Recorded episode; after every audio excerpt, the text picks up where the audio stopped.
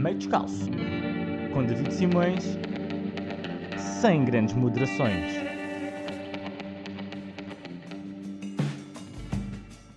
Estive a ler um artigo que dizia que os cães passam 3 quartos da vida a dormir e no restante quarto tempo comem e passeiam.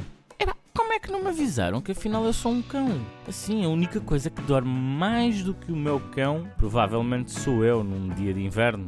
Sou tão preguiçoso que já houve uma vez que o meu cão é que me teve de acordar para eu ir fazer xixi e comer qualquer coisa. Ter um cão é maravilhoso. E uma das melhores coisas de ter um cão é ter sempre desculpa para sair de uma conversa chata a meio. Epá, olha, desculpa, tenho mesmo de ir passear o cão, está a ficar na, na hora, desculpa, tenho mesmo que ir. Oh, oh, David, mas são duas e um quarto da manhã, tens que ir agora. É, é, é, o meu é assim, é, um cão muito eclético. Por maior que seja a estranheza, funciona sempre. Ninguém tem coragem de ir lá confirmar.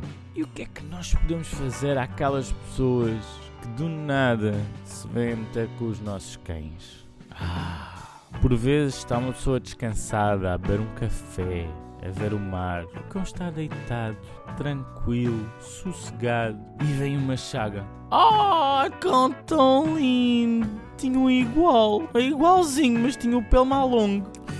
E começa o cão a ladrar, a pessoa a insistir, e nós já sabemos que não vamos beber o nosso café descansados. Uh, nem sequer vamos beber o café quente. Tudo mal, tudo mal. Mas uma pessoa tem de assinar com a cabeça e dizer um Olá, sim, sim, sim, pois é, pois é.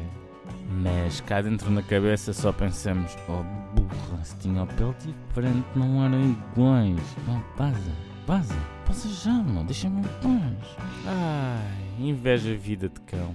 E nem é por passarem a maior parte do tempo a dormir, a comer e a passear. Invejo porque se estão a borrifar para serem simpáticos. Sabem aquela pessoa que ninguém gosta na vossa vila, mas que todos cumprimentam, sei lá porquê, com um olá condescendente? Pois os cães estão-se a cagar. São os primeiros a ladrar, a rosnar e lá no fundo, com os seus latidos, querem dizer Aquele gajo é a grande filha da...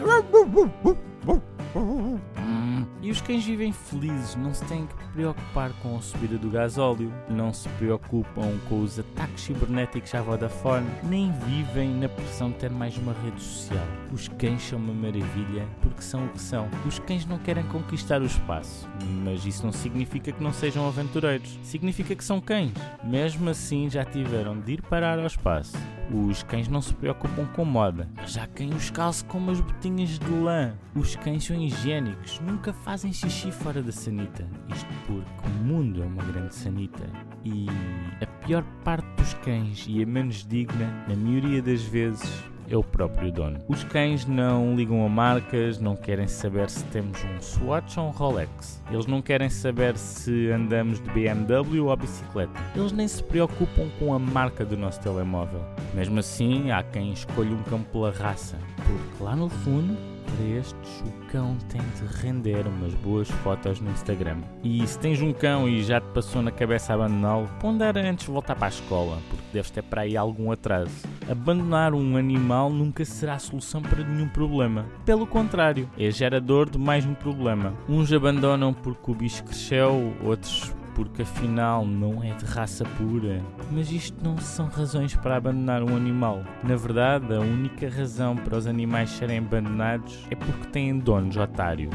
E sim, as pessoas que abandonam animais é que são os verdadeiros rafeiros deste mundo.